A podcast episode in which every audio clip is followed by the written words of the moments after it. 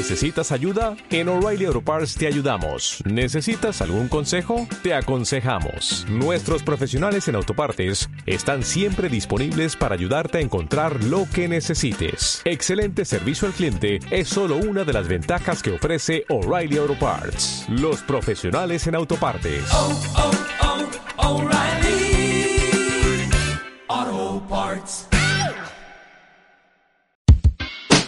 Hola, te doy la bienvenida a mi podcast. Sé feliz donde estés, el podcast de Gache Bocasi.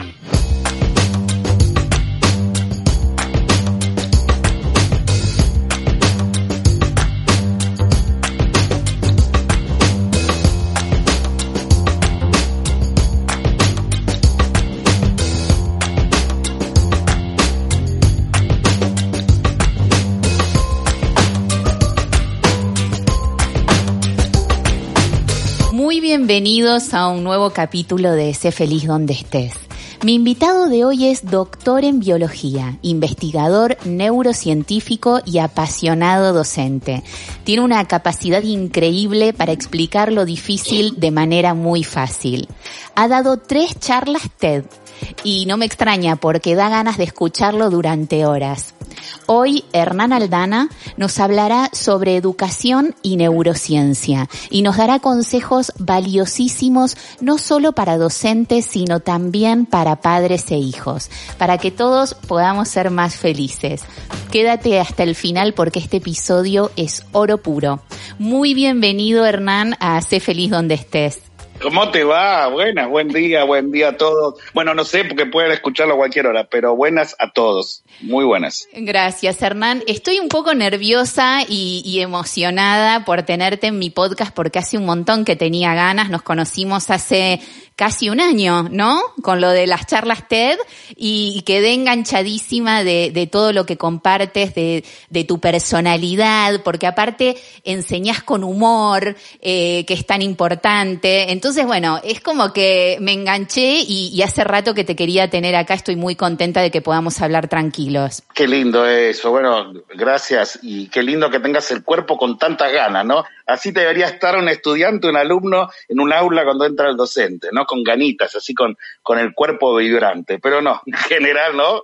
Estamos bastante aburridos. Pero bueno, más allá de eso, gracias, en serio. Muchas, muchas gracias. No, gracias a vos y me das pie para una de las primeras preguntas. ¿Por qué es tan importante el cuerpo para aprender? O cómo, bueno, no sé si está bien formulada la pregunta, pero esto que tú acabas de decir. No, ¿no? súper. Sí. Súper bien. Y sí, porque eh, en, en realidad el cuerpo siempre está presente porque el cerebro tan famoso, el cerebrocentrismo de la época, ¿no? De la moda, está en un cuerpo. O sea, el, el, cerebro de por sí no percibe las cosas por todos los sentidos que tiene en ese cuerpo, desde la piel para el tacto cuando tocas, la boca cuando gustás, en una carrera de gastronomía, por ejemplo, los olfatos para un sommelier, qué sé yo, o, o de por sí los ojos, la vista, este, para un estudiante clásico, ¿no? De cualquier cosa. Todo eso está fuera de tu cerebro. Uh -huh. Por lo tanto, vos tenés que llevar los, los sentidos hacia lo que querés aprender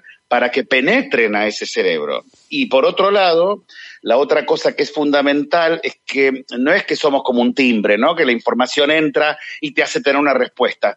Tu cerebro, para ser rápido en el mundo que lo rodea y sobrevivir, está todo el tiempo teniendo millones de pensamientos posibles, ¿sí? Miles, uh -huh. miles.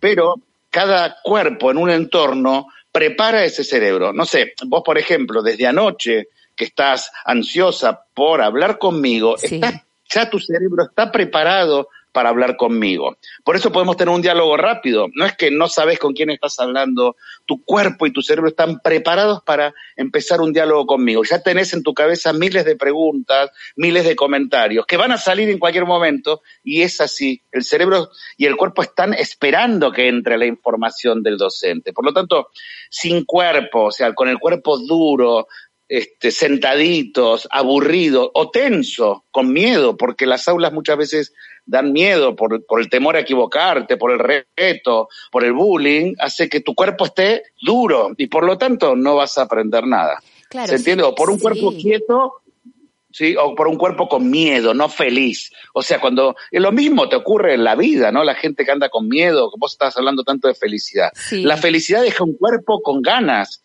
La felicidad deja un cuerpo, la felicidad y el optimismo es un pensamiento, es, es más allá de una emoción. Hoy las emociones se consideran que son conscientes, dejaron de ser antiguas. La gran revolución actual de emociones es que no son antiguas, que no son reptilianas y toda esa cosa del pasado que no va más. Una emoción como la felicidad es un pensamiento a futuro, por lo tanto, deja tu cuerpo con ganas de, ¿no? Ganas de interactuar con otro ser humano, de aprender, de, de sobrevivir, de no enfermarse. Eso es un poquito la importancia del cuerpo. Qué lindo. Sin cuerpo no hay nada. Claro, ay, perdona que, claro, perdona que te interrumpa. Entonces, digamos, se puede decir que un niño o una persona mm, feliz eh, aprende mejor. Pero qué duda te cabe, porque si sos feliz, te querés, no te duele el cuerpo, eh, Levantas la no te tenés mano. miedo, te tenés confianza y tenés confianza. Una persona feliz seguramente está rodeada de gente feliz, de gente que, que, que le da que le da permiso de ser, de equivocarse, de, de ser curioso. O sea, la felicidad, te vuelvo a repetir, es, es todo un acto cognitivo a futuro, es presente y es futuro. No es pasado, no es la porquería del pasado que pesa, no, es presente y futuro y eso lleva a tu cuerpo hacia despertarte, ir bien al baño, comer tranquilo. Eso es felicidad, es Total. más allá de que tiene momentos, tiene momentos, este, es eso, eso, eso, ese cuerpito que vos dijiste al principio, tengo ganas, tengo ansiedad, porque estás feliz, estás Sí, feliz de que sí, estemos total. en este momento. de que estemos charlando, Exacto. que igual te- tuvimos un montón de charlas, el WhatsApp explota, pero, pero no así como tan eh, extenso y ordenado en, en algunos temas que, que, bueno, que dominás tan bien, Hernán, y que, y que, bueno, mira, te quería preguntar, eh, ahora que nombrás el aula, ¿no? Me gustaría que nos cuentes un poco eh, lo que era el aula hace, mm, antes de la pandemia, ¿no? Eh, un poco cómo era eso y qué pasó cuando de repente en marzo del año pasado nos mandaron a casa y a los docentes también y a los alumnos también. ¿Qué, qué, qué, qué- cómo pasaste o cómo, cómo sentís esa transición y, y bueno, y qué ha pasado, ¿no? ¿Qué, mm, ¿Cómo podemos, eh, bueno, me gusta tu, tu opinión en esto y después consejos, ¿no? De cómo, cómo seguir con la gente que todavía, los alumnos que todavía siguen estudiando desde casa. Mira, bueno, a ver, uy, pero puedo estar como es una hora hablando. Sí, sí, sí. De esa pregunta, de esa pregunta puedo estar una hora. No, a ver, la primera cosa es que eh, ocurrió una crisis, no una disrupción. Y toda crisis es eso, cuando todo lo que tenés en tu memoria no te sirve para el momento, o sea, todos los posibles caminos que tenés en tu, en tu cerebro del pasado, de tu memoria, no te sirven para este momento. Eso es una crisis educativa o, de, o mundial, ¿no? Eso es la pandemia. Por lo tanto, eh, siempre, a ver, yo tengo una frase que es de Tirapú que me encanta, que es el cerebro es una máquina predictiva encaminada a reducir la incertidumbre del entorno. Ay, de Mira, me la nuevo, sé, pues, de nuevo, de nuevo. pero te la tengo que decir de nuevo porque es brava, es brava. Dale, dale, dale, y nos explicas. El cerebro es una máquina predictiva encaminada a reducir la incertidumbre del entorno. O sea, ¿qué significa eso? Que en tu memoria, en tu pasado, has aprendido millones, desde que naciste, millones de cosas para estar preparado al ambiente que te rodea. Y obviamente preparado a cambios en el ambiente, a incertidumbres. La Sí. incertidumbre es la que te- la incertidumbre es un te amo de golpe de tu pareja que no te dice hace mucho, la incertidumbre es un examen, la incertidumbre es una entrevista, la incertidumbre es la la calle y alguna cosa rara de la calle. Ahí en ese momento tu cerebro se despierta con todo, ¿sí? Y busca respuestas para sobrevivir a ese cambio del entorno. Sí. Esto es la pandemia. La pandemia es una gran incertidumbre, una gran crisis, ¿no? Que de golpe aparece donde todo lo que veníamos haciendo nos servía. Más allá de que el aula estaba en crisis, porque, a ver, lo que hizo la pandemia es hacerla más obvia. Total. Estamos. Ponerla arriba de la mesa, sí, sí. Por eso yo te preguntaba en mi pregunta eterna, en mi pregunta eterna yo lo que te decía al principio era, claro, ¿qué pasaba antes en el aula y qué, qué pasó luego, no? Vos decías ahora recién, lo puso en, eh, arriba de la mesa. Pero fíjate que, ¿qué pasaba antes con papá y mamá? ¿Y qué pasa ahora? Vos tenés que pensar el aula y su entorno social, Claro. ¿no? ¿Qué pasaba con la tecnología? ¿Qué pasaba con el wifi? ¿Le llegaba a todos? ¿Qué pasaba con, se entiende? Con Sí. papá y mamá porque te vuelve- y con los docentes que ya estaban cansados, mal pagos en nuestros países. Entonces, ante esa realidad, obviamente la pandemia hizo todo más agudo, más tremendo, más incertidumbre, menos respuestas posibles, más ansiedad. Encima vos sabés que, eh, Gachi, es algo muy interesante y te va a encantar. Cuando el cerebro no tiene una respuesta para la incertidumbre rápida, prefiere agarrarse de lo primero que aparece. O sea, es fantasioso y catastrófico. Empieza, nos vamos a morir, ¿para qué? Este, ¿Se entiende? Lo- Sí. Y obviamente eso te genera más ansiedad, más miedo. ¿no? Depresión. Que- que lo que- depresión, que es lo que estamos tratando todos en nuestro, cada uno con, de nosotros, de calmar, de hablar bien de las vacunas, de hablar de, de- de ser optimistas. Bueno, esto es lo que pasó. De golpe a docentes que no estaban preparados, este, tuvieron que hacerse frente con un despelote de Ministerio de Educación, de directivos que no sabían qué hacer, Total. de papás y mamás que actualmente, como se la pasan trabajando, no sabían tampoco cómo educar a sus hijos. Vamos a ser sinceros, no es, no es la época de antes donde eh, o estaba mamá, vamos a ser machistas, o estaba la abuela. Ahora no está ni la abuela, porque es joven la abuela y, y ha- y hace Y su vida Sí. y mamá, y mamá que, que trabaja también. Entonces, de golpe, to- todos atrapados en un departamento, porque ni siquiera antes había casas, ahora son departamentos. Entonces, Sí. de golpe tenés a mamá, papá, dos hermanitos atrapados en una casa. Tremendo. Más allá de que habrá que ver la, la, la, la relación como es, porque tampoco el amor es algo que es un éxito antes de la pandemia. Entonces, todos atrapados en un departamentito, en la mayor parte de los casos, porque en las ciudades donde eh, hubo, donde hay campo, donde hay lugar, no fue tan tremenda la pandemia. La Claro. pandemia fue mucho más tremenda en una ciudad, ¿no? Estamos de acuerdo. Sí, donde Entonces, nadie, na- ninguno estaba preparado y de repente te encontrás con, bueno, con no solo el tema de la pandemia, o sea, sino lo de la educación y tener que educar en casa. Entonces, eh, también, bueno, lo que tú acabas de decir de si, si todos, si llegaba el wifi también, porque hay, o si tenés ordenador, o tenés que ver todo desde el móvil. Sí, y a eso agregale, vamos a ver, todo depende de las edades, ¿no? Porque también el impacto es variable según las edades. Sí. A todo esto agregale que la neurociencia y la ciencia de por sí está hablando de que la tecnología es muy mala para niños Claro. y para chiquitos.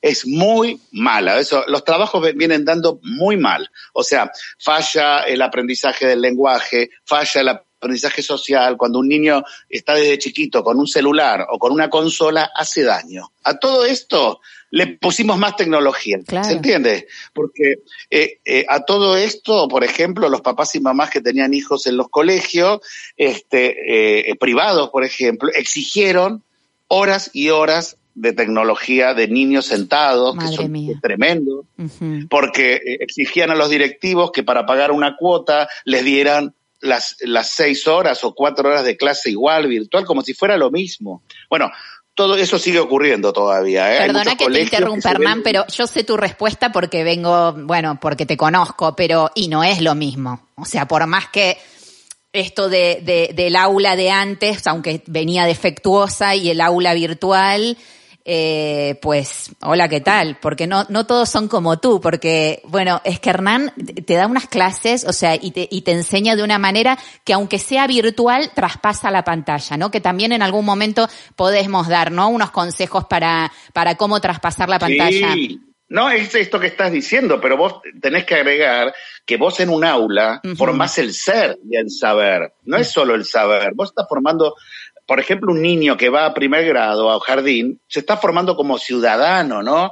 Como alumno se está formando. Ahí está formándose en su relación con otros, en los permisos, en la crítica, en conocer sus límites, en- sobre todo en su relación con otros niños, además del docente y además del contenido. Bueno, todo eso está faltando, lo social está faltando en una Claro. aula virtual. Entonces, este, vos, vos pensá, Gachi, acordate, Gachi, acordate cuando ibas caminando a la escuela, de Sí. chiquita o de adolescente, primero te arreglabas, porque vos sos hermosa, encima te arreglarías, Gracias. pero sí, te arreglarías, te pondrías, porque seguramente quizás algún chico te gustaba. Era de grado. ¿no? Qué chico ni chico, eran todas nenas. Ay, era de monja, no, qué horror. Bueno, pero a la salida venían los chicos de los otros colegios. Bueno, Total. Pero por lo menos te arreglabas para verte delante de tus otras compañeras, te Sí. encontrabas cuando ibas caminando con tus amigas o en la puerta y charlabas, te reías y de golpe entrabas al aula. Y en el aula además había todas unas miradas entre tus amigas y vos, risas, una cargada, un papelito que salía, todo eso falta. Total. Todo eso no existe, ¿entendés? No existe en la virtualidad. O sea, lo social, la interacción entre los cuerpos, no existe. Más allá que puede haber varias camaritas, pero tenés que silenciar los micrófonos, porque si no se escuchan los ruidos de la casa. Porque ese niño está en una casa donde se vive, se cocina. Sí, tal vez está en este, el está la salón, en el salón donde hay vida, donde pasa de todo. eh, es que también eh, cuando dicen lo de, hablando de la pandemia, que todos estamos en el mismo barco, no creo que sea tan así, porque unos van, lo escuché por ahí, no, esto no es mío, pero me, me viene bien ahora, unos van en yate, otros van en barquita, otros no tienen remos, unos reman con los brazos, o sea, es como que a ver, no es lo mismo mm, pasar la pandemia y tener que cada uno tiene su oficina, su habitación, su no sé qué, que de repente estar en 60 metros cuadrados y, bueno, y, los padres teletrabajando, los niños tratando de aprender. Bueno, vamos, que, que el docente tiene una remada importante para que aprendan. Una- un agotamiento y además el docente no estaba, más allá de que todos sabemos que la tecnología venía al aula y que era necesaria, ninguno era especialista, ¿entendés? Nadie, eh, todos nos hacíamos los tontos, no, tengo que hacer el curso de Flip Classroom, tengo que, no sé, viste, todos teníamos eh, metas y sabías que, uy, tengo que empezar a usar la computadora un poquito más, pero más allá de eso, de golpe, todos convertidos en especialistas en Zoom, en Meet, en, en, en, en Teams, ¿entendés? Y eso generó... Hubo que aprender, hubo que, todos tuvimos que aprender. Es que esa es la única forma de superar la incertidumbre. O sea, acordate, el cerebro es una máquina predictiva encaminada a reducir la incertidumbre del entorno. ¿Y cómo se reduce? Aprendiendo. O sea, esto no, está bueno porque toda crisis, viste que toda crisis en la vida, de eso hemos hablado bastante nosotros dos, Sí. este, te genera aprendizajes. Sí. Y hay que aprovecharlo. ¿Entendés? Eso. Y yo creo que se pasó. Hay un salto este, que vino a quedarse, sobre todo porque nos hemos dado cuenta de la importancia de mamá y papá, porque sabemos que esto tiene que seguir y mejorar, y también hemos aprendido la importancia de lo social, del ser, ¿viste? Sobre todo por todos los casos que hay de depresión, por todos los casos que hay ya de ansiedad, sobre todo en adolescentes. O sea, esto, como toda crisis, nos está dejando un aprendizaje. Sí, sí, y va a ser eh, complicado levantarse, pero bueno, eh, acá estamos echando luz para, mm, para, bueno, para salir adelante. Y contame, ahora que hablamos, que, que estamos de lleno con lo de la pandemia, ¿qué opinas eh, del homeschooling? Que, que bueno, que todavía hay mucha gente, hay países que siguen con esto, que hay muchos colegios que todavía siguen cerrados. México un- lleva un año encerrado. Nosotros acá en Panamá, Argentina. Panamá también. Panamá también, buenísimo. Fíjate que nosotros en Argentina empezamos la dualidad, ¿no? Las burbujas. sí. Y estamos en eso de la dualidad, pero con miedo de la segunda ola, con un miedo latente de que en cualquier momento se cierra la clase porque hay algún caso, ¿viste? Sí. O sea, estamos con miedo, estamos en una cosa presencial con miedo, ¿entendés? Con mucho alcohol en gel, con mucha eh, eh, Sí, docente que tiene que enseñar. distancia social. Entonces, exacto, seguimos tensos, o sea, sigue tenso la cosa. Y vuelvo a repetir, el, el- esto que me estás preguntando, falta lo social. Si vos me decís, tengo a mi hijo que le doy clases particulares en casa, pero si tu hijo no va a un club, ¿entendés? Después, estamos en problemas. O sea, esto pasa mucho acá en Argentina. En Buenos Aires vos viste que está llenándose de este, countries, Sí. de, de, de barrios cerrados, de barrios cerrados con todos los lujos y con escuelas. O sea, crear y criar un niño, un adolescente en un lugar cerrado, después el mundo no tiene nada que ver. O sea, si vos me decís, bueno, le enseño en casa porque puedo pagar un profesor particular y lo formo en mi casa, pero ese niño después no lo mandás a un club para que ha- haga su relación social, estás haciendo un desastre absoluto. Claro, desastre que absoluto. hay una de tus frases que me encanta en una de tus charlas que decís la docencia va más allá del contenido, no es solamente eh, entrar al aula o a la pantalla y, y, tirar todo el contenido que tenés que dar porque el, el bueno, eh, hay que darlo, ¿no? Y que, y que, te, que después te quedás tranquilo. En una charla vos decís, ah, yo lo di, yo me quedo tranquilo, y levantás las manos, en plan, yo me quedo tranquilo, no sé si entendieron o no, eh, la docencia va más allá. Del contenido. Entonces, eh, esto que vos decís de lo social, que lo social da felicidad. Sí, y además te prepara para no frustrarte, porque fíjate, una de las, de las, cosas que se están observando ahora como una gran crisis también, que venía de antes, es que nuestros estudiantes no saben lo que es el esfuerzo. Uh -huh. No saben lo que es, a ver, el esfuerzo, imagínate que estás, vos que hablas tanto de felicidad, vos sabés que una relación de amor es esfuerzo, hay que trabajarla. Imagínate que no hacen esfuerzo, por lo tanto las relaciones duran nada. Claro. ¿Sí? Y además no saben frustrarse porque casi todos los colegios eh, les permiten todo, les permiten, bueno, te voy a dar otro recuperatorio, bueno, aprobaste igual, te faltó. Entonces, a la primera vez que un adolescente es dejado con su novia, por ejemplo, puede ser fatal. Claro. ¿Entendés? Puede caer en una depresión o en suicidio. Y esto es parte de la importancia de aprender a frustrarte, de recuperarte de la frustración, aprender lo que es esforzarse, trabajar por el amor, trabajar por, por lo que enseñaron. O sea, todo eso se aprende en el colegio.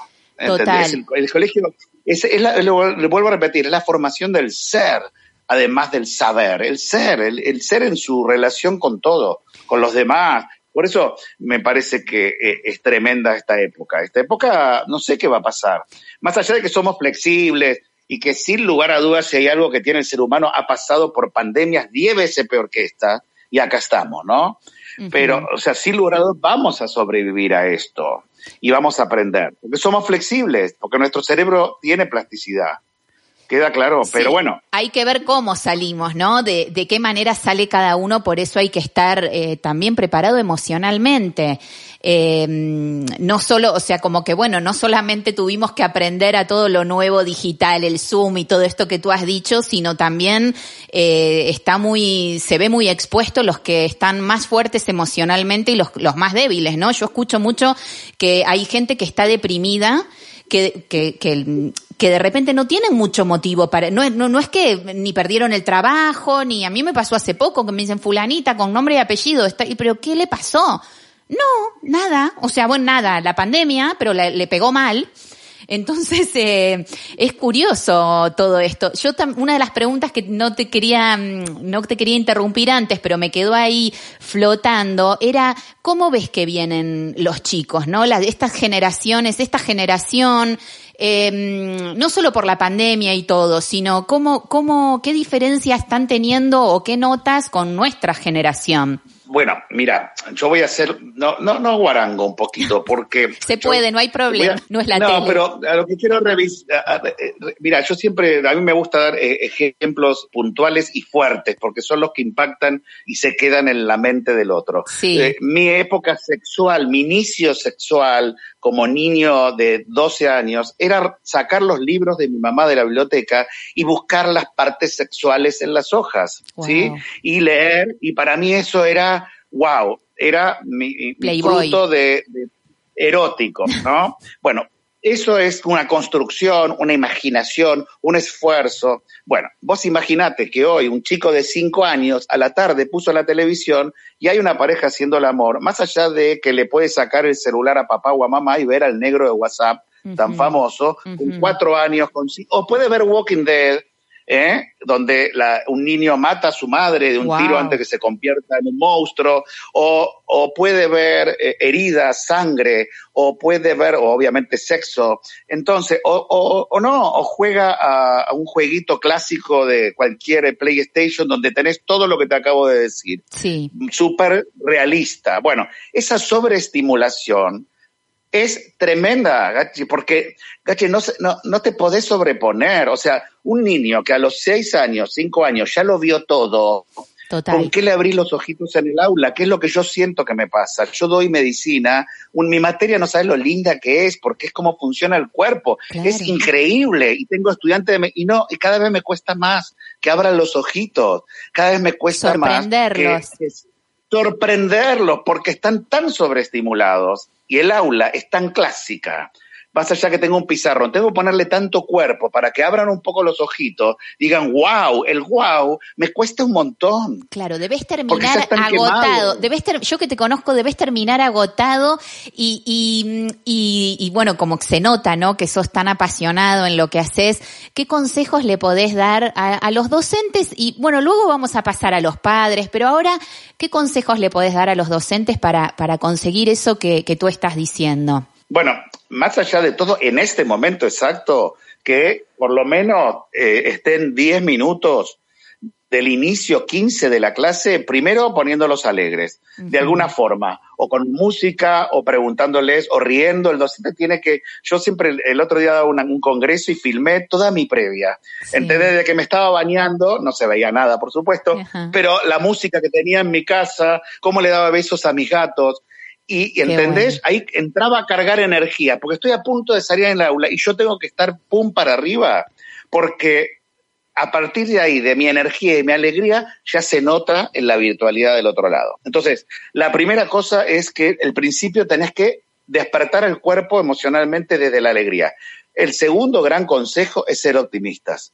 No sé de dónde, pero empezá, no sé, saca noticias, busca noticias porque hay optimistas. Algo que, porque el optimismo es, es a futuro.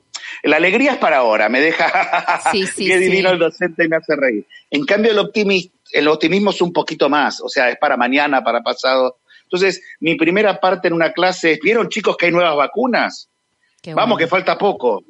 Se entiende, esto parece una estupidez, pero los estudiantes, sobre todo los adolescentes, realmente están hartos, porque es una etapa de la vida única, que no podés, que no podés salir a besar, que no podés salir a vivir cosas, que tenés un año de atraso, a conocer. Imagínate lo que, pues nosotros tenemos vida, pa- vos me preguntabas y me decías, tengo una amiga que se deprime. Y yo te digo, Gache, yo por suerte, mi vida en mi casa está llena de cosas lindas, no tengo problema. Total. No te- tengo que ser sincero, la estoy pasando bien en mi casa, tengo todo, porque construí con 56 años un mundo que me llena, pero no todo el mundo lo logró. Entonces, esa es la realidad, ¿entendés? Estamos perdiendo tiempo para lograrlo. Entonces hay gente que lo logró, puede estar en su casa un año encerrado, y hay gente que no. Entonces esa gente que no es la que se está deprimiendo, la que Ahí siente está. que se le va la vida, que se le va la vida. Bueno, el adolescente que vive el presente, imagina, porque el adolescente no es, ay, dentro de un mes, tres, cuatro, ya sé, voy a salir y ir a bailar. No, el adolescente es de presente.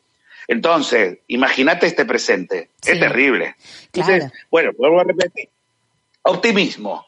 Alegría lo lo primero. Optimismo y alegría es lo primero. Y lo tercero que hago yo, obviamente, es mucha curiosidad. Les despierto curiosidad, les cuento lo que vamos a ver. Prepárense, ¿entendés todas esas palabras? Sí. No saben lo que vamos a ver hoy. Trato de buscar de qué forma puedo, con imágenes, despertar curiosidad. Y después, durante mi clase, siempre risa, cada tanto, el humor devuelve con un chiste, con una imagen, porque hay gente que me dice, yo, Hernán, no soy graciosa. Bueno, pone una foto de YouTube, pone una foto de internet, está lleno de chistes. Igual todo se practica, todo, todo se, se aprende haciendo. Es como Bueno, que... pero salir de la zona de confort Sí. no es fácil. No, hay no. gente que es muy dura y además hay gente que trae la, la fichita de que la educación es seria. No sé quién fue el perverso que aprendió esa estupidez. Que debe haber alguien ahí que se tuvo esa perversión. mejor, claro, se aprende mejor con el humor. Ayer me llamó, pobre, la un- un- no sé de dónde sacan mi teléfono, pero me llama alguien de México, un profesor de México, y me empieza a contar todo lo que hacía con sus estudiantes adolescentes antes de empezar una clase. ¿Qué es esto? Me mostraba lo que hacía con las imágenes, no tenés idea. Era, en- en- no, no, te, te- si te, te lo, te lo presento, no lo podés creer. Pero para bien ¿Y o qué para pasó? mal? Lo llamó la directora. Sí, Para bien. Para bien, para genial. bien. No sabés Sí. las cosas que les preparaba, los podcasts, las imágenes, los videos que les preparaba, las animaciones que les hacía. Los... Y lo llamó la directora y lo retó. no, claro. Bueno, Le prohibió. está todo mal. le- me y me llama triste y me dice, me siento solo. Claro. Pero ¿sabes qué? En vez de ponerme mal, dije, lo voy a llamar a Hernán, quiero dar una charla con él. Que- Porque yo sé que hay más docentes en el mundo que quieren hacer lo mismo que yo. Pero hay muchos directivos que te inhiben, que no dejan que. Y que el- se ve que se le metían en el aula la directora a ver lo que estaba haciendo. Claro, no, no, bueno, dijo, no pasa muchas, más. claro, pasa muchas veces con el que destaca, ¿no? O te llevas aplausos o te llevas una piedra en la cabeza. Y bueno, pero es así, hay que estar. Yo creo que, lo que pasa es que yo le decía a él, vos fuiste demasiado de golpe, en todo sistema tenés que ir despacito. De a. Porque asusta, asu- de a poquito, porque si no asustas. Bueno, esto es un poquito, alegría, optimismo, contenidos despacito, con mucha interacción. O sea, dar la mitad, dar la mitad. Claro. La mitad, todo lo que tenías pensado, no, la mitad. En la virtualidad tenés que ir más despacito, con mucha interacción, porque está en la casa, hay ruidos afuera, hay cosas que lo distraen y está aburrido. Entonces, mucha interacción, mucha pregunta, mucho dibujo, mucho mapa conceptual, mucho mapa mental. O sea, nada, tenés que ir más despacito. Bueno, acabo de dar, a ver, ¿quién me cuenta lo que conté? ¿Quién me busca una imagen ahora en Google que nos podría ayudar para, no sé? Buenísimo. ¿quién me lo Involucrarlos, involucrarlos, claro. 100%. 100%. Hasta o sea, podés eh, no- ir nombrando, lo- los podés ir nombrando, tenés los nombres ahí en Mucho. el. Claro. Bueno, pero eso es la presencial también. O Sí. sea, tu nombre despierta tu cuerpo. Pensá que es de las primeras cosas que, que te, te estimularon. Cuando tu mamá decía tu nombre y te daba la teta, te despertaba todo Claro. el cuerpo. Sí, Desde el gusto, sí. el olfato, la mirada y, y esas cosas de amor que te decía. Por eso, cuando dicen tu nombre, eh, despierta. Es fuerte. Yo en la- de la- no te imaginas en, la- en los congresos, cuando les digo los nombres a los que están ahí que ni los conozco, pero los leo en el Zoom, se mueren. Claro. Se mueren, son adultos y me miran como diciendo, me nombró a mí. Sí, sí, sabe mi nombre. Sí, sí, sí. Es mágico, es mágico. El nombre es mágico. O sea, la interacción, el La nombre alegría, y el humor. siempre, das 10 minutos, un chiste. Porque deja el cuerpo, a ver, el humor, el chiste, el humor, te hace ser infantil. Y en la infancia era donde eras libre, donde eras Relajado, creativa, nos hace claro. niños, nos relaja, nos, nos, nos quita eh, todas estas corazas que nos puso la sociedad, ¿viste? Yo igual les digo a, a los docentes, ríanse fuerte en la virtualidad, porque viste que la sociedad te, te, te empujó a que la risa se metiera para adentro. Te reís como un estúpido. Viste que la gente se tapa la boca cuando ríe. Digo, qué locura. Sí, sí. ¿Cómo sí. te vas a tapar la boca? No, eso lo tenés que compartir, reíte fuerte. Y la risa es contagiosa, cuanto más te reís, Ah, más, sí, bien. vamos, se, se contagia. Mira, eh, te interrumpo un segundito para contar una cosa tuya, una anécdota que no me voy a olvidar más. Eh, cuando estaba preparando mi charla TED, eh, bueno, Hernán, le cuento a los oyentes, Hernán me ayudó, eh, me ayudó a prepararla porque yo la estaba un poco leyendo, un poco memorizando y me acuerdo que cuando vos me dijiste, me dijiste, no, más, más cuerpo, más grito. Y entonces yo te dije, pero parezco una loca. Y me dijiste, no me lo olvido más, yo no sé si vos te acordás, me dijiste, ¿y quién se olvida de la loca? Que no te olviden, me dijiste. Y es buenísimo, es esto que vos decís, ¿no? De también para el docente, para traspasar la pantalla. eh, pues los tonos de voz, el, todo esto que vos decís del humor, la risa, qué importante. Mira, hay una frase que de, de Laura Duchaski, que es una pedagoga argentina que me encantó. Deja, ¿sí? En la mente de tu estudiante, de tu alumno, ¿sí? El placer de escucharte. ¿Qué significa esto? Recién me acaba de decir, me acuerdo algo que me pasó con vos Sí. cuando me preparaba. Y en ese momento, si yo estuvieras delante mío, yo sé que te estás riendo. Porque lo que te dejé no solo ese recuerdo, sino lo que sentiste cuando te lo dije. Claro. O sea, vos tenés que dejar eh, en el cuerpo de tu estudiante el placer de escucharte, en el cuerpo. O sea que cuando un estudiante el día de mañana te recuerde, empiece sonriendo. Eso Qué es dejar en el cuerpo. Qué bueno. Ay, no sabes lo que era mi... Así, no sabes lo que era mi profesora de historia. Ah, ¿Ves? Está en el cuerpo, vos dejaste un eco en el cuerpo del otro. Después, sí, ¿qué te enseñó? Y no sé si me acuerdo mucho, pero sí me acuerdo lo que dejó en mi cuerpo Lo que te hizo el sentir. placer de escucharlo.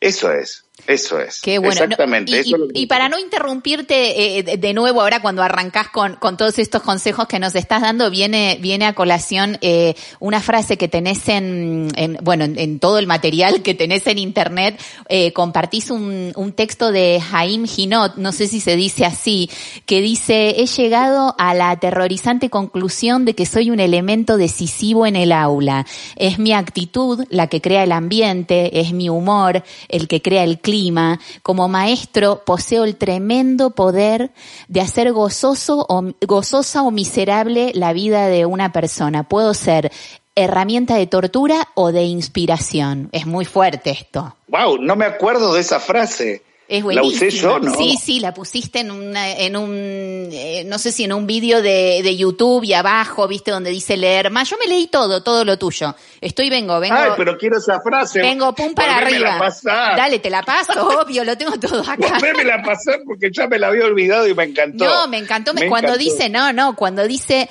tengo el tremendo poder de hacer gozosa o miserable la vida de una persona. Madre mía, o sea, es que es así. Es que es miserable de por vida. O sea, eh, yo, a mí me llegan a la universidad muchos estudiantes donde, por ejemplo, yo los hago dibujar mucho porque mi materia es visual. Ajá. Me dicen, no sé, dibu- no sé dibujar. ¿Quién te dijo que no sabe dibujar? ¿Quién fue el perverso, la perversa que te dijo que no sabe dibujar? Claro. Obviamente hay gente que nace con habilidades y hay gente que nace con las redes para hacerlas. Practiquemos y vas a dibujar espectacular. No existe Claro. el no sé, no puedo. Mentira. O sea, ¿quién dijo que no sabes bailar? ¿Quién dijo? Hay que bailar, ¿Quién dijo que no sos bueno para las matemáticas? ¿Quién dijo que no sos bueno, que te dediques mejor a las naturales? ¿Quién dijo? ¿Entendés?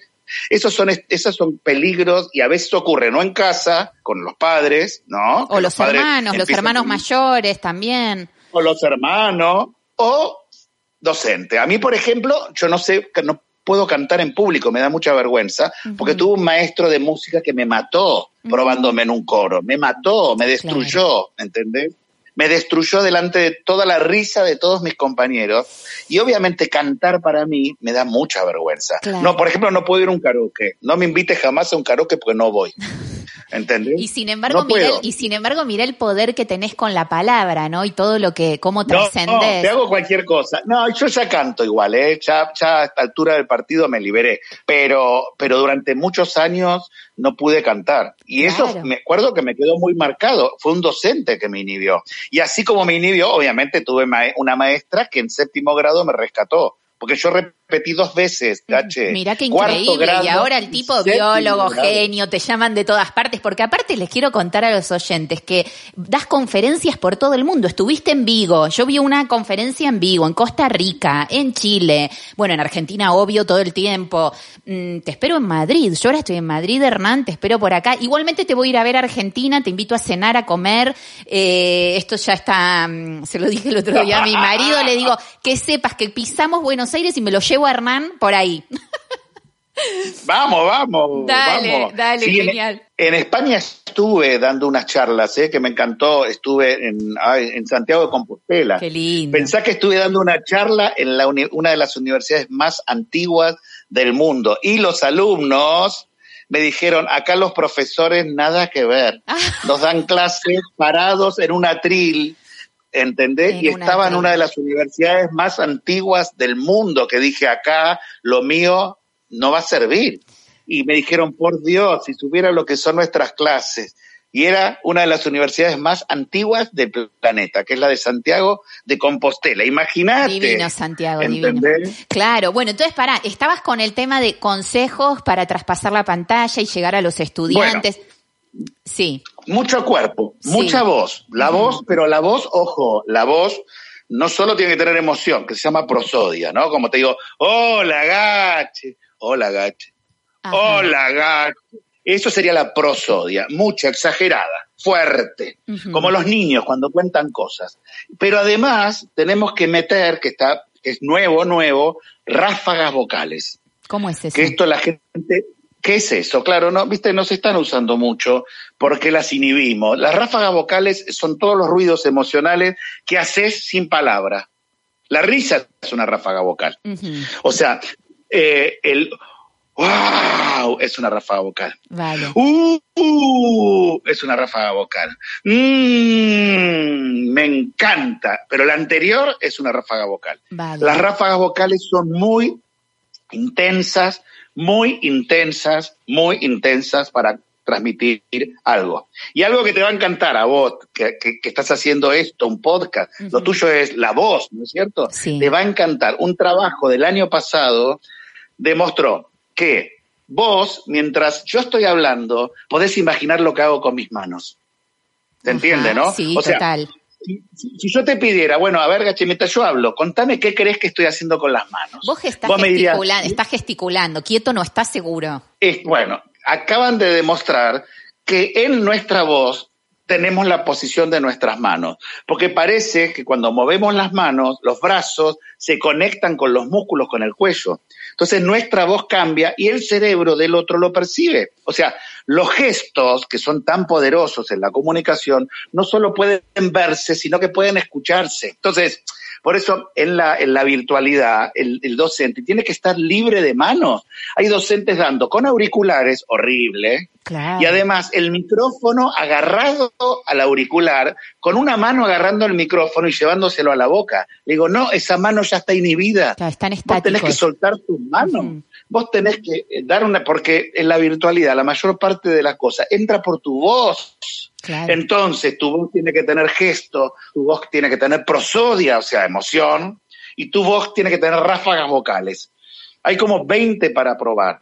Este, hay un, hay un atlas de ráfagas vocales que me encantaría pasártelo. Dale. Después te lo voy a y después pasar, lo compartimos con, a- con los, los que nos están escuchando. Ah, no, te vas a morir. Es un atlas donde demostraron que podemos transmitir hasta 24 emociones con ráfagas vocales, que son más poderosas todavía que las prosodias y son más viejas porque los niños empiezan antes de hablar con ráfagas vocales. Mm, em, ah, ah, ah, ¿Entendés? Todos esos ruiditos que hacen, esos son ráfagas vocales. Sí, el son uh, súper ay, sí, fuertes. sí, sí. Eso, y eso tenés que aumentarlas. Aumentarlas en la virtualidad. Ese es el nivel inicial. Si vos escuchás a una maestra de jardín que es súper poderosa, te vas a dar cuenta que tiene todo eso. Tiene mucha prosodia. Ay, mi amor, qué bonito eso. Bueno, eso es maravilloso en la virtualidad.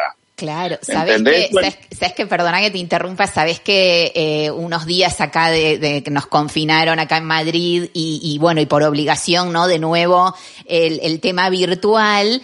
Tuve la suerte porque para mí fue una oportunidad, que ahí también está el tema de cómo uno se toma las cosas, ¿no? De en plan, uy, qué mal, de nuevo, tal, que bueno, no es que uno se alegre, pero yo lo vi como una oportunidad de, bueno, voy a conocer a todos los maestros de mi hijo de este año, que no los conocía, porque con la pandemia, como no te dejan entrar al cole y todo.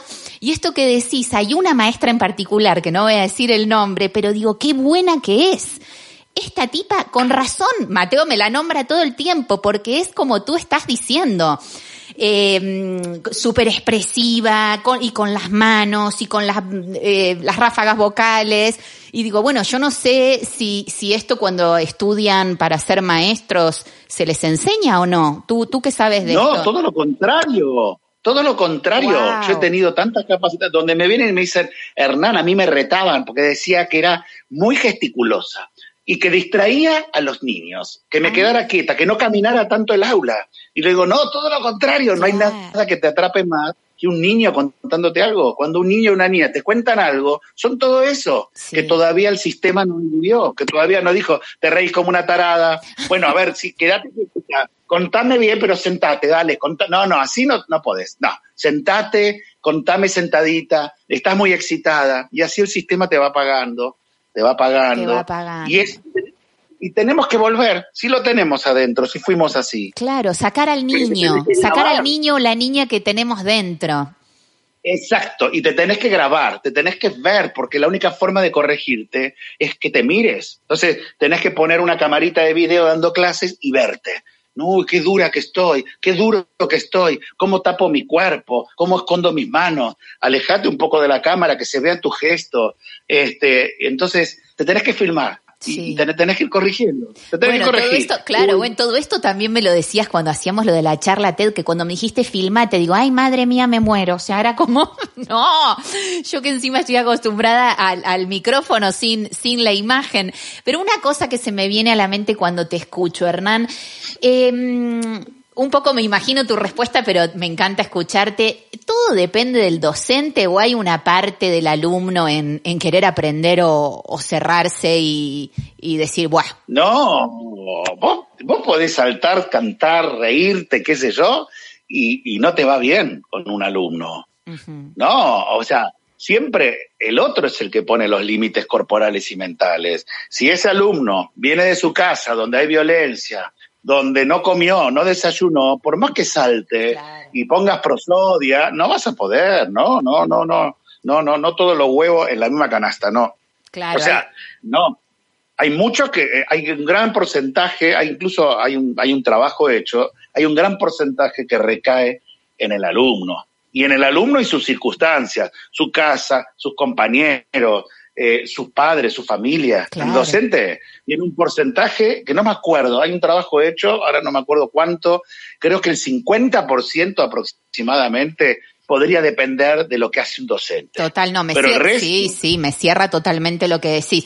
Entonces, eh, ¿qué, ¿qué le podemos aconsejar eh, a los alumnos y a los papás? Yo ahora me callo un poquito y, y te dejo hablar. ¿Qué consejos le podemos dar, qué les podés dar a los padres y a los alumnos para, para poder aprender mejor? Y a los padres este, que dejen un poco a los docentes, que no los presionen tanto, que no aparezcan en las cámaras y se metan, eh, que los dejen un poco ser y que, y que eh, tampoco piensen que la educación es rígida, porque muchas veces son los mismos padres que se quejan de del docente que hace lo que te estoy diciendo. Ajá. No, yo pago una escuela no para que se diviertan, te dice, porque los padres también piensan que la educación tiene que ser algo serio Y aburrido. que debe serlo, ¿eh? ¿Eh? Debe serlo. Es que a veces es aburrida porque es necesario. Ahí caemos en el esfuerzo también, ¿eh? Yo no te digo que en mi aula de medicina estoy todo el tiempo riéndome. No, claro, y Hay no. momentos. en- La mayor parte del tiempo tienen que entender que la memoria es importante, que hay que sentarse y que son muchos términos. Y sí, un médico y una médica debe saber mucho y eso es serio. No te digo que, que tengo que ser un payaso, para nada. ¿eh? No, no. Yo te digo que tiene que ser un equilibrio, ¿no? ¿Mm? Pero que tiene que haber esfuerzo. Entonces, papá y mamá debe dejar al docente ser libre, ¿sí? Y sobre todo, lo que sí les pido a papá y a mamá, mucha retroalimentación positiva hacia el docente, ¿no? Una, un mensajito, te agradezco mucho por lo que estás haciendo por mi hijo, Claro. porque sé tu esfuerzo. Eso, eso eh, actúa en las mismas regiones cerebrales que algo económico. O sea, todo docente quiere más plata, obviamente, pero también las mismas regiones del cerebro que se ponen contentas cuando te digo, te aumento el sueldo, son las mismas que se prenden cuando te digo gracias por lo que estás haciendo, con nombre y apellido, nada de un mensajito generalista. No. Ay, esto es un a todos los profesores de mi hijo, porque no. No. todos los maestros son iguales. No, vos acabas de decir algo. Bueno, a esa maestra que te encantó, terminamos y le mandás un mensaje Sí, diciendo, sí, te sí. agradezco lo que estás haciendo por mi hijo, porque sé que eso es tu vida, eso es tiempo que le robás a tu familia y se lo estás dedicando a mi hijo. Bueno, ese momentito, dedícatelo para avisarle y también al directivo, mandarle un mensaje, quiero bueno esto. felicitarlo porque tal docente y tal docente son increíbles con, mi hijo. Entonces, este, nada más, eso, eso eh, es muy fuerte, muy interesante y obviamente de que preparen en las casas un lugar para sus hijos, si pueden, ¿no? Este, no puede estar la computadora en el medio del living. Realmente que inviertan un espacio para que él pueda estar en su mundo áulico. ¿Eh? Si ellos, obviamente, si, si es muy chiquito, tenés que estar cerca porque a veces las herramientas tecnológicas no las saben, pero eh, para disminuir la distracción, ¿no? Que pensemos un lugar de la casa donde pueda poner eh, la computadora, donde mi hija y mi hijo estén cómodos, una silla que se mueva en lo posible giratoria, para que el niño con toda esa energía se pueda mover, no le puedes poner la silla del living, ¿entendés? Una silla giratoria estaría buenísimo, o un banco que se pueda mover, este, O sería hasta, fantástico. o hasta, hasta depende cómo puede estar de pie en algún momento. Puede. Ah, buenísimo. No, un docente tiene que hacerlos parar cada tanto, y si son chiquitos, más, ¿no? Este, más, porque el cuerpo necesita movimiento, tiene mucha energía. En una, en, una, energía. en una de tus charlas mostrás una imagen muy, bueno, acá en el podcast obviamente no se puede, pero una imagen muy potente del aula, eh, como clásica, todos sentaditos, y, y al lado de, de una fábrica, de una, de, de las guerras, ¿no? De todos como mm, formando, ¿no? Y, y bueno, contanos un poco de esto, que, mm, que la importancia que de es moverse que- también. Lo que pasa es que es cierto, la educación nuestra es clásica, que no es mala tampoco. Hay aulas clásicas que son maravillosas. Así, yo siempre soy crítico, pero ojo, yo he aprendido mucho también en esas aulas Claro. estáticas. ¿no? Hay maestros que en esas aulas estáticas hacen magia igual, ¿no? Pero más allá de todo, es más difícil. Un aula donde están todos sentados, sobre todo niños, los niños sentaditos todo el tiempo, es mortal, porque tienen una energía. O sea, imagínate toda la medicación corporal. ¿Qué significa? Viste que cuando un chico es ansioso le das un fármaco, a veces. Tremendo. ¿no?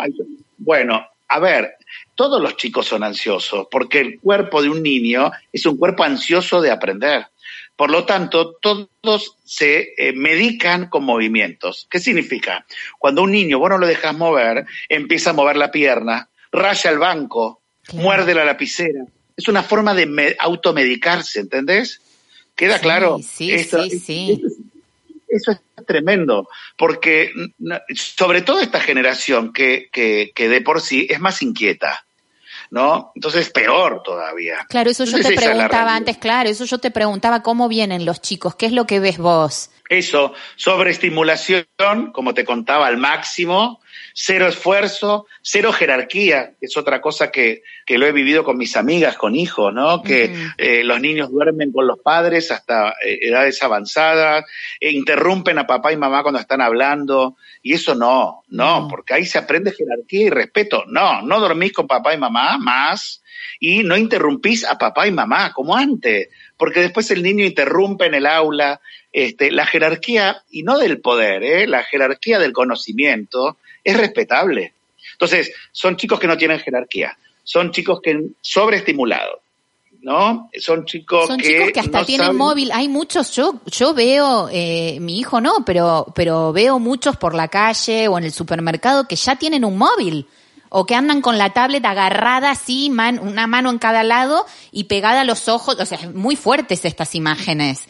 Es horrible, sí. Y además ya, ya se sabe que hacen mal. O sea, que sepa todo papá y mamá que si le da a un niño muy chiquito eh, tanta tecnología es muy malo cognitivamente.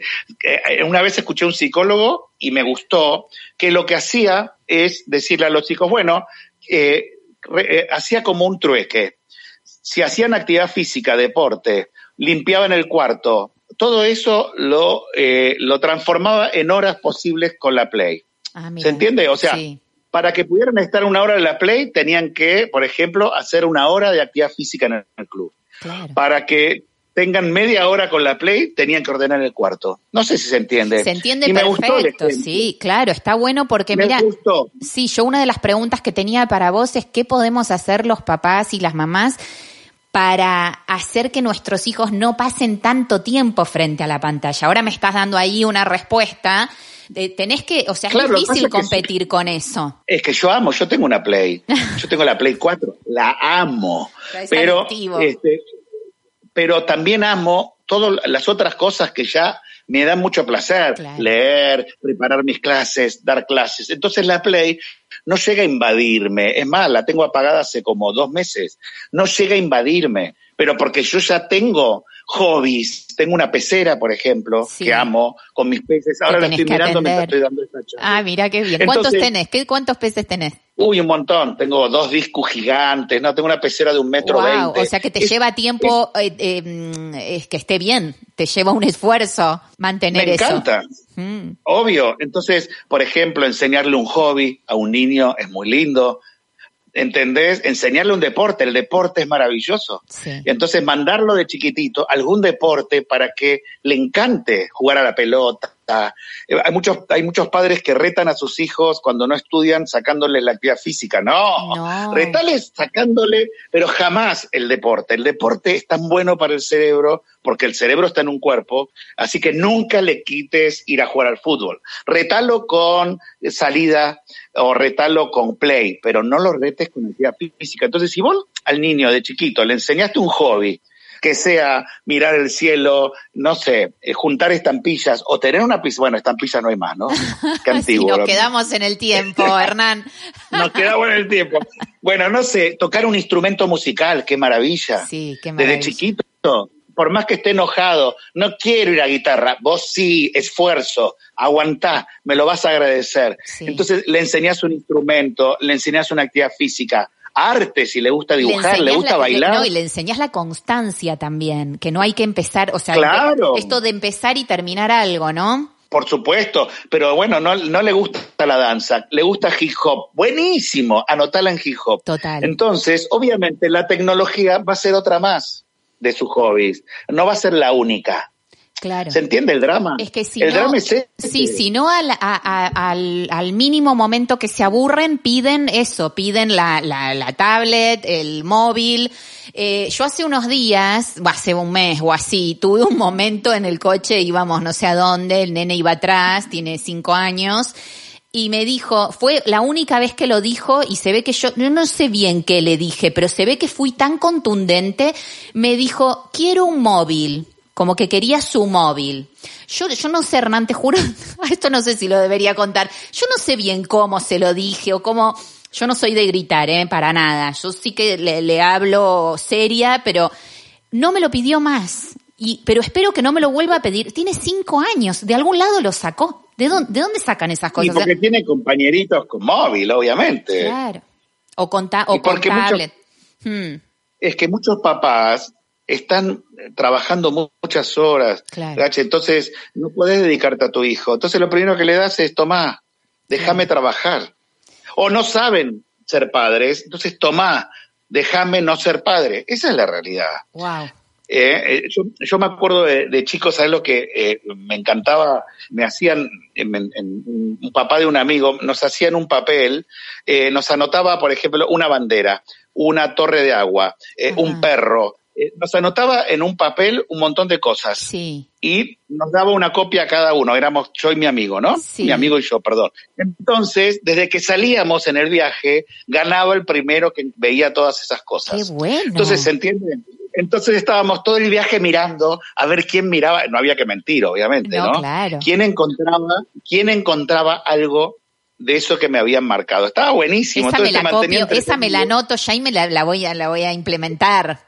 Claro, haces una hoja con 40 cosas. Este, no sé, un auto chocado, una bicicleta, una mujer con un carrito de bebé, Sí. no sé, un caballo si te vas de un molino, no sé, este, incluso palabras que no sepan para que te pregunten y aprendan. Claro, Un para crear, crear un fardo. conversación. un fardo de heno. Entonces, papá, mamá, ¿qué es un fardo de heno? No sé, es, es hermoso tomarte ese trabajito antes de un viaje y vas a ver que se la van a pasar mirando por la ventana y vos podés jugar también.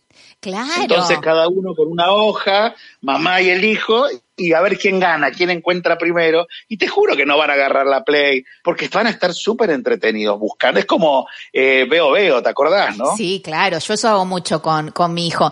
¿Sabés que yo a veces eh, le, le hago una mentirita piadosa cuando en el coche pongo mm, música, pero pongo en YouTube y, y él, ento- entonces yo escondo el móvil, ¿no? Entonces me dice, no, quiero ver, Ah, ya no me lo pide porque ahora, ahora te cuento cómo sigue la historia. Le digo, no, mi amor, es radio, le digo yo. Le digo es radio, porque claro, entonces escondo el móvil abajo del, co- del sillón, del asiento, porque si no, claro, eh, entonces, bueno, vamos escuchando música, lo que sea, ¿no? Tanto de él como que, bueno, cada uno va eligiendo lo que le gusta, pero, pero es que si no, hasta ese momento que es, como tú bien dices, mirar por la ventana, eh, crear conversación, un viaje en coche que es divino, eh, se- mm, si le das la, la pantalla, pues se acabó todo. Y porque somos visuales, somos animales ópticos. La mayor parte, vos sabés que de todo el cableado de información, o sea, vos en el cuerpo está lleno de nervios que traen información al cerebro. Bueno, el nervio más grande, el más desarrollado es el visual. Somos tremendamente visuales, por eso el celular es adictivo, porque además es visual y es cambiante y tiene tacto. Y esa es demanda, y esa demanda, tenés lo que querés cuando lo querés. Todo. Todo. Y sonido. eh, Es adictivo. Es- ¿Sabes Es qué te aconsejo para mí en, Decime. en los autos? Sí. Vos, Argentina, Sí. tenés en YouTube el Voxitracio y el Dragón Cantor. ¿Lo buscas en YouTube? Lo voy a buscar. Son dos, dos historias. El Voxitracio El y el Dragón Cantor. Vale, lo, lo buscaré. ¿Qué- contame, contanos de- más, ¿qué es? Es, es, es una historia súper linda para niños de hijitus, de hijitos, que era un dibujito Ah, Lo animado sé, de mi sí. infancia, y que no sabes lo linda que es, es una historia, yo tenía el disco enorme, el Don't Wow. Play del Boxitracio, y eso lo conseguís en YouTube, y es una historia para ir escuchando, hermosísima, Lo- que se súper enganchan los niños y las niñas. El Boxitracio y el Dragón Cantor, son dos Anoten, historias. anotes, eh, anoten, lo, lo pondré, lo pondré en el coche y de nuevo me acordaré de ti, Hernán. Y bueno, estamos por terminar. Yo me quedaría ocho horas hablando con vos, luego igual seguimos, pero eh, ya vamos un rato largo hablando. Hagamos como un, haceme un, no un resumen, sino qué, qué puntos crees que nos quedaron ahí en el tintero, que no hayamos tocado. Yo sé que el tema es eh, inmenso y que podemos estar un montón de tiempo hablando, pero ¿qué crees muy importante que la gente que nos está escuchando se lleve hoy? Bueno, lo más importante de todo es que estamos en un aprendizaje. Por favor, o sea, esto nos tiene que servir mucho, este sufrimiento, todo esto, que este duelo, este, nos tiene que servir para valorar eh, la naturaleza sobre todo, porque esto está, porque el ambiente está hecho pelota. O sea, si no lo, no- si eso, a ver, los murciélagos con el virus se metieron a la ciudad porque el hombre invadió donde estaba el murciélago. Si no, el virus hubiera estado pasando de un murciélago a otro y acá estábamos. O sea, eh, que entendamos que es un momento, o sea, si vos no tenés dos cestos de basura en tu casa, estás colaborando con la futura pandemia. No sé si se entiende. Sí. Este, o sea, esto no es chiste. De que nos demos que este golpe que nos dio el mundo sea para entender que tenemos que parar con la comida de animales, menos por lo menos, eh, tenemos que no usar plástico, no pedir bolsa, por Dios. Parece un chiste, pero la No, bolsa que estás usando es parte de la pandemia, ¿entendés? O sea, todo esto tenemos que darnos cuenta que el momento ocurre por algo y que si queremos que no vuelva a ocurrir, tenemos que empezar formando a nuestros hijos en esto, ¿no? En ese papelito que tira, en esa, en esa cosa de, de, de, de no tener dos basuras. No puede ser, yo en mi casa tengo dos tachos. Sí, yo uno cuatro. para plástico. acá, bueno, acá en Madrid cuatro tengo yo. Bueno, ídola de los niños. ídola de los niños. Yo con dos ya me vuelvo loco. Claro, pero varía mucho pero de país en país, varía mucho. En Nueva York, por ejemplo, sabes que yo separaba eh, y luego vi que lo juntaban todo. Y digo, ¿para qué me estoy matando en, en, en pensar que el vidrio, el plástico y tal? Y luego lo juntaban todo. Pero y te interrumpí, dale, decime. Entonces, todo No, esto, qué importante esto que decís, me encanta como pensás. es- no, es que me parece que esto es así, porque si no vamos a seguir y va a ser peor, porque esto ni siquiera fue la fiebre amarilla, ¿estamos? Es malo el COVID, pero al lado de la fiebre amarilla, eh, nada. Sí, pero bueno, chiste, o de la poliomielitis, que, que yo la, la viví con padres de amigos. Yo tenía la mamá de una amiga que no podía caminar por la polio. O sea, imagínate la polio afectaba a los niños. Imagínate una enfermedad que diezmó el mundo, afectando y enfermando paralizando a niños. Ay, o sea, Dios. el COVID es un poroto al lado de lo que pudimos haber tenido. O sea, me parece que el mundo fue muy bueno con este susto que nos está dando. Demasiado bueno. ¿eh? Pero este, eso es la idea. Yo, y aprovechar, todo, sobre todo para los docentes, que sé que están hartos de sincronitis y asincronitis, seguir aprendiendo de la tecnología porque nos viene súper bien para la vuelta. O sea, eh, la vuelta, Claro. sobre todo, bueno, yo soy un fanático de mi, mi ilusión absoluta es lograr enseñar para todos en mi aula y no lo puedo hacer porque yo tengo 200 alumnos o alumnas y no puedo enseñarles a todos por igual. Entonces creo que la tecnología vino para eso, para poder llegar a todos. ¿Entendés? Para, para que el que se aburre Sí, le pueda sí, dar sí. más. después del aula y para el que le cuesta le pueda dar más después del aula. O sea, para lograr equiparar y llegar a todos. Creo que por eso me voy a quedar con la tecnología para cuando vuelva al aula presencial, para poder llegar a todos. Esa es mi ilusión. Por eso aprendí muchas evaluaciones, tipos de evaluación, porque evaluar es maravilloso. Claro. Eh, Y, y, ¿entendés? Y manejo de recursos. Bueno, aprovechar todo este momento para aprender, para mejorarnos y para valorar. Eh, siempre termino últimamente, cuando doy charlas, este, un, un día me llamó una amiga me dice, ¿sabes que mi hijo me pidió que saliéramos a la calle y que lo llevara a la escuela? Y se puso la mochila, me dice, Ah. del colegio. Y fuimos hasta la puerta y, y- y se agarró la puerta y dice, ay, quiero volver. Bueno, Ay, mi vida, ¿viste? me muero, qué emoción. Sí, me encantó el ejemplo que me dio. Y, y fíjate, Gachi, que habrá, te habrá pasado porque todos sufrimos por amor. ¿Viste cuando te peleas con alguien o te separás de alguien? Que te todo duele, lo sí. que perdiste, ¿cómo, todo, todo lo que perdiste, ¿cómo lo valorás? ¿No es cierto? O sea, ¿a qué voy? Nuestros niños y nuestras niñas ah, extrañan la escuela. De nuevo, o sea, algo que odiaban, lo extrañan Claro. algo que no querían, lo extrañan. Entonces, yo creo que lo lindo es aprovechar esa vuelta para que nuestros estudiantes la extrañan por lo presente, no por la ausencia, ¿se entiende? Sí. Tenemos que lograr que extrañen la presencia del- de la escuela, no la ausencia de la escuela, que no haga falta un divorcio, una muerte para extrañar lo que tenías. Eso es lo que digo. Es, eh, tenemos que aprovechar para que la escuela vuelva a ser un lugar donde los estudiantes quieran ir, y no por los amigos, sino por la maestra, por el maestro, por los contenidos, por lo que vivo. ¿Se entiende? Porque lo único que extrañan hoy los chicos son los, los compañeros. Yo estuve Claro. averiguando. Ah, ¿Qué contame. extrañan de la escuela? Sí, sí, me imagino. Eso es, eh, tratar de volver a recuperar que el aula es como cuando te arreglas de vuelta con tu ex, que te peleaste dos meses y volvés y bueno, todo se repara, se reparan un montón de cosas que eran inútiles porque querés luchar por el amor. Bueno, esto es lo mismo. Y se Esta revisan, vuelta se revisan, claro. La vuelta. Entonces, entonces, eh, yo siempre a, a todos mis invitados la última pregunta que les hago es un sueño por cumplir. ¿Va por ahí tu sueño? Esto que decías recién. un sueño por puede ser, Sí, va. puede ser personal o, o- o profesional, lo que tú quieras. Tengo dos sueños, o sea, uno es, es, es lograr un aula más inclusiva, donde estén todos. Qué lindo. Y el otro gran sueño es volver a dejar de fumar, porque empecé a fumar de. Ah, no, esto tenemos que Y- hablar luego. Ahora, ahora cuando corto te hago un lavado de cerebro.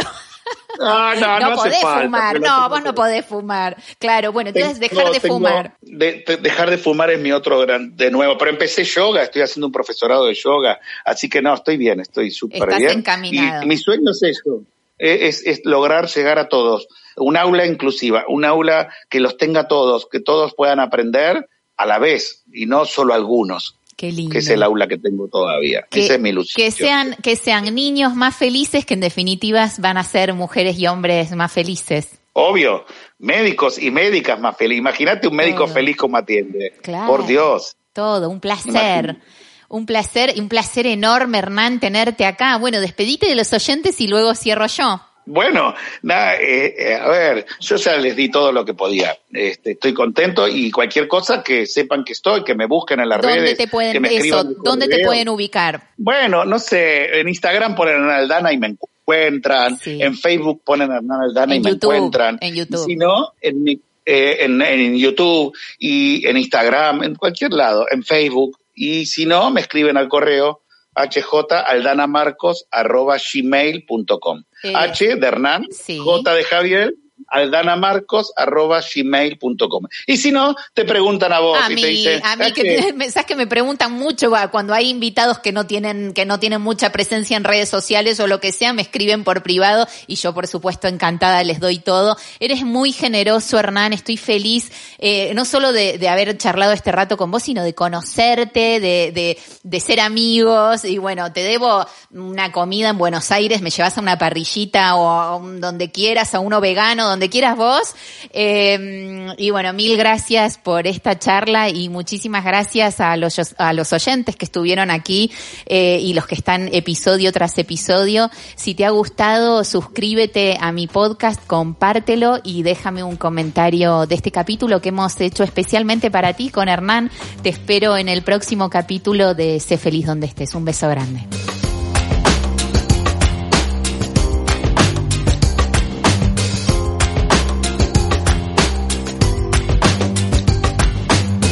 Recuerda que puedes suscribirte a Sé Feliz donde estés en Spotify, Evox, Apple Podcast, Google Podcast o tu plataforma de podcast favorita. Si te ha gustado lo que has escuchado, déjanos tu comentario o tus 5 estrellas para que podamos seguir creciendo. Y si quieres más material, puedes seguir a Gache Bocasi en Instagram, arroba gachebocasi, o entrar en nuestra página web sefelizdondeestés.com.